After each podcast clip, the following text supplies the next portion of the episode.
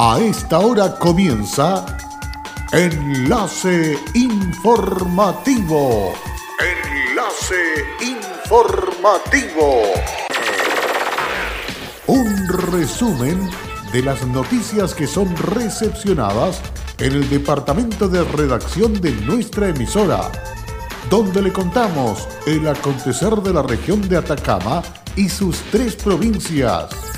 Enlace informativo a través de Candelaria Radio y sus estaciones en Tierra Amarilla, Los Loros, El Valle y Caldera.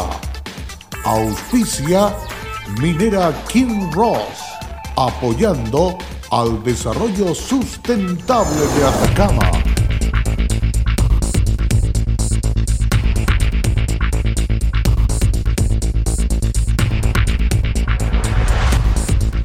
En la actualidad hay más de 7.000 ocupaciones ilegales, según último catastro realizado en el borde costero de Atacama. Taller abierto sobre los avances de la elaboración del Plan Regional del Cambio Climático. La comuna de Chañaral será escenario del campeonato de surf Olas del Desierto. ¿Qué tal? Bienvenidos y bienvenidas a esta edición correspondiente a este día martes de las noticias a través de enlace informativo aquí en Candelaria Radio y estamos listos y dispuestos para contarle de los hechos más importantes ocurridos en las últimas horas. Vamos con el detalle de las informaciones.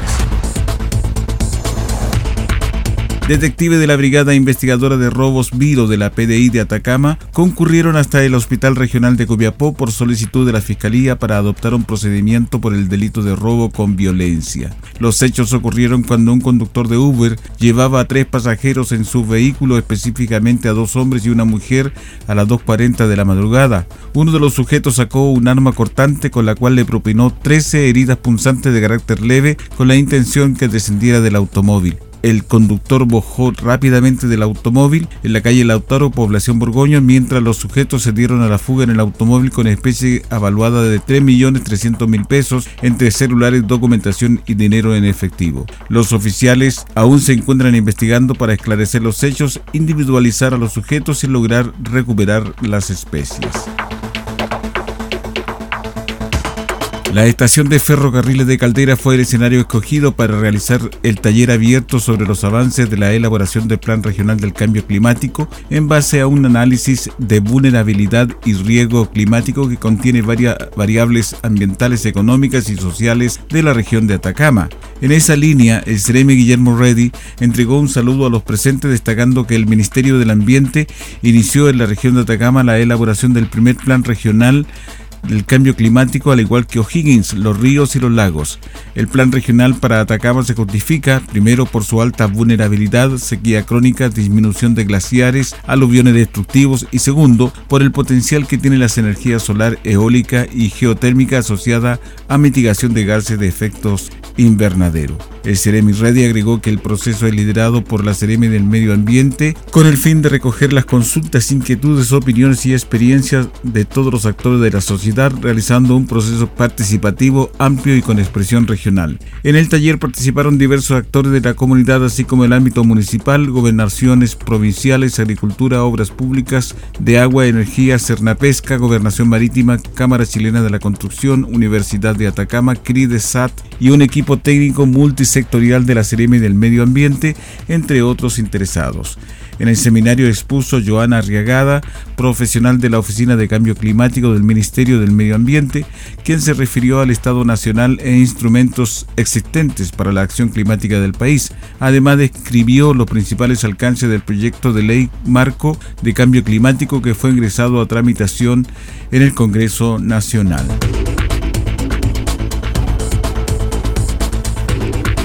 A pocos días de la emergencia en la comuna de Alto del Carmen, particularmente la localidad del Tránsito, que se vio fuertemente golpeada por aluvión en la semana pasada, la CRM de Gobierno María Francisca Plaza Vélez sostuvo que es importante además destacar el liderazgo y la presencia en terreno del presidente Sebastián Piñera, quien apenas se enteró de la tragedia, no dudó un segundo en asistir de inmediato a la localidad para tomar decisiones visitar a las familias afectadas y declarar zona de catástrofe.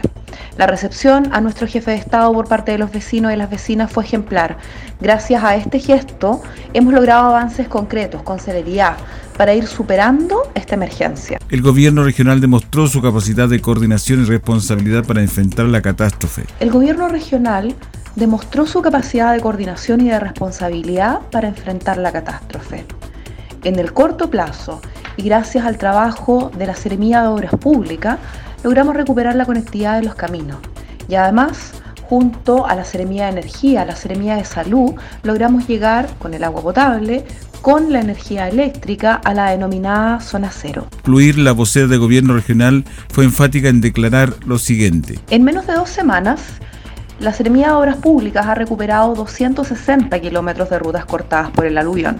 Además, desde la Seremía de Desarrollo Social nos informan que ya van más de 100 viviendas catastradas con la ficha básica de emergencia. El ejército continúa trabajando para despejar el barro de las viviendas y las empresas privadas han apoyado desde un inicio. Acá también no podemos dejar de reconocer y de valorar la coordinación que generó nuestro intendente Patricio Urquieta, quien ha estado constantemente en terreno liderando los comités operativos de emergencia, visitando a las familias y realizando un trabajo responsable para apoyar a las víctimas del aluvión. La playa de Portofino en el borde costero de la comuna de Chañaral será el escenario del campeonato de surf Ola del Desierto, iniciativa que la gobernación provincial con el apoyo del Ministerio del Deporte e IND organizó para promover la vida sana y la actividad familiar mediante la práctica de esta disciplina entre los niños y niñas de la provincia, poniendo el foco en materia de inclusión al permitir la participación de aquellos en situación de vulnerabilidad.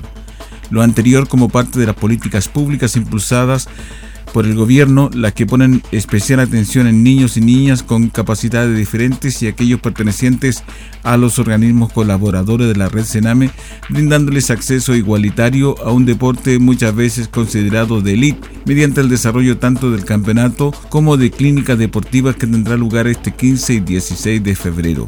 Este campeonato, que será ejecutado con el apoyo del Club de Surf Portofino de Señaral, contempla la enseñanza de los conceptos y teorías básicas del surf, más una clase práctica dictada por monitores especializados a las más de 80 personas que se espera que lleguen hasta la playa de Portofino para ser parte de este evento cuya competencia se desarrollará en diversas categorías, seguridad y expertise de los participantes. Al respecto, el gobernador provincial extendió una invitación abierta a vecinos y vecinas de ambas comunas de la provincia a participar de este hito del verano durante el desarrollo de esta temporada estival. En Candelaria Radio estás escuchando Enlace Informativo. Hola, soy Wilson Humberto Cortés Vargas, soy jefe de servicios generales en el Kinross La Coipa. Estoy trabajando acá los 30 años en, en, la gerencia de recursos humanos y en servicios generales. Ha sido un cariño y una entrega recíproco. Ha sido unos años sencillamente maravillosos. Como compañía minera, nuestro propósito es crear valor para el desarrollo de una actividad minera responsable y sustentable que refleje el respeto por el entorno natural, nuestras comunidades vecinas y nuestros colaboradores. Kinross, comprometidos con Atacama. En Candelaria Radio estamos presentando Enlace Informativo, un reporte diario de lo que ocurre en la región de Atacama y sus tres provincias. En pocos minutos usted escucha un reporte preciso de las noticias que marcan cada jornada. Sigamos en sintonía de Enlace Informativo.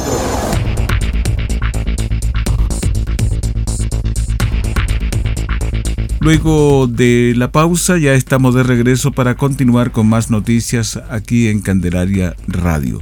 Detectives de la Brigada de Investigación Criminal de la PDI de Chañaral detuvieron a un sujeto de 20 años de nacionalidad chilena por el delito fragrante de lesiones menos graves, a raíz de un llamado al teléfono de emergencia de la PDI en el cual indicaba que una mujer estaba siendo agredida en un domicilio ubicado en calle Manuel Montt. Detectives concurrieron de forma inmediata hasta el inmueble señalado tomando contacto con la afectada de 75 años. Al consultarle por los antecedentes recibidos, la mujer indicó que había sido golpeada por su nieto luego de iniciarse una discusión entre ellos, por lo que fue trasladada hasta el centro asistencial para constatarle sus lesiones, arrojando un diagnóstico de fractura en pómulo izquierdo.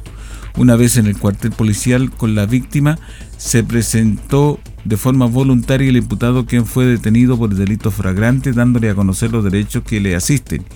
Informado los hechos, el fiscal de turno solicitó apercibir al sujeto bajo el artículo 26 del Código Procesal Penal, quien quedó a la espera de la citación por parte del Ministerio Público. Hoy martes y mañana miércoles el Departamento de Evaluación y Medición y Revisión Educacional DEMRE de la Vicerrectoría de Asuntos Académicos de la Universidad de Chile llevará a cabo la tercera jornada de la prueba de selección universitaria a unos 5.000 estudiantes del país. Ahora los estudiantes rendirán la de matemáticas, la que quedó pendiente.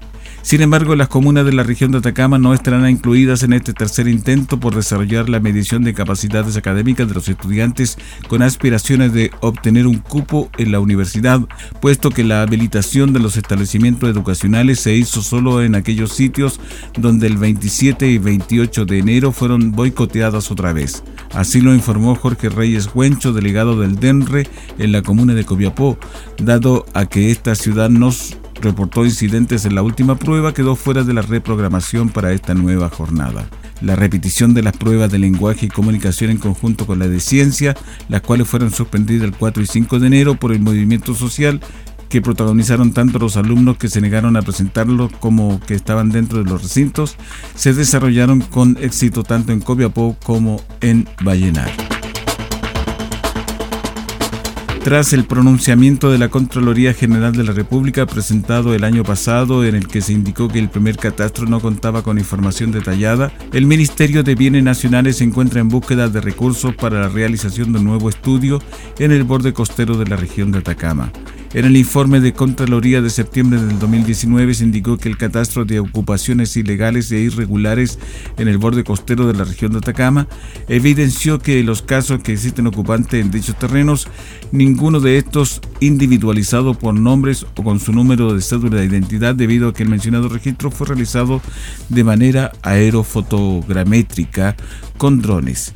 Sobre los argumentos por Contraloría desde la Seremi de Bienes Nacionales indicaron a Diario Atacama que el catastro anterior sirve para antecedente base para el análisis de asentamiento y cuantificación del mismo, siendo uno de los insumos más relevantes al momento de planificar el territorio, más aún si este es uno de los criterios establecidos en la resolución que aprueba el plan de normalización y gestión. Los datos faltantes se refieren específicamente a la individualización de los ocupantes, lo cual una vez elaborado permitirá suponer la información para análisis. Según el cuestionado catastro realizado en el 2018, en la actualidad hay más de 7.000 ocupaciones ilegales. Para la toma de muestras se utilizó por primera vez en Chile un dron que recorrió un total de 2.255 hectáreas en las comunas de Chañaral, Caldera, Freirina y Huasco.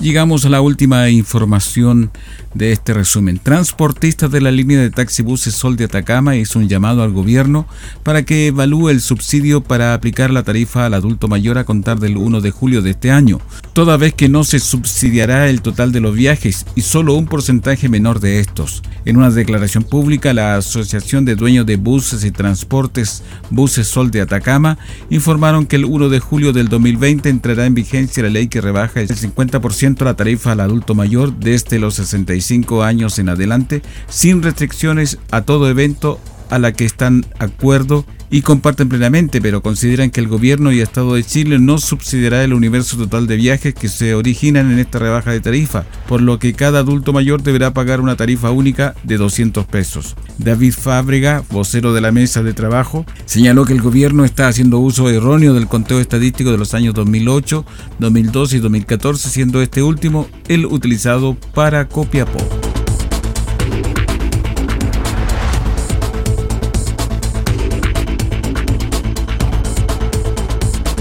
Con esta información estamos cerrando el presente resumen de noticias aquí en Candelaria Radio. Muchísimas gracias por la sintonía. No se vaya, quédese con nosotros porque tenemos buena programación en este verano 2020 durante el transcurso de lo que resta de la jornada. Y será hasta pronto. Cerramos la presente edición de Enlace Informativo, un programa de informaciones recepcionadas por el departamento de redacción de nuestra emisora. Enlace Informativo por Candelaria Radio. Es presentado por Minera King Ross, aportando al desarrollo sustentable de Atacama.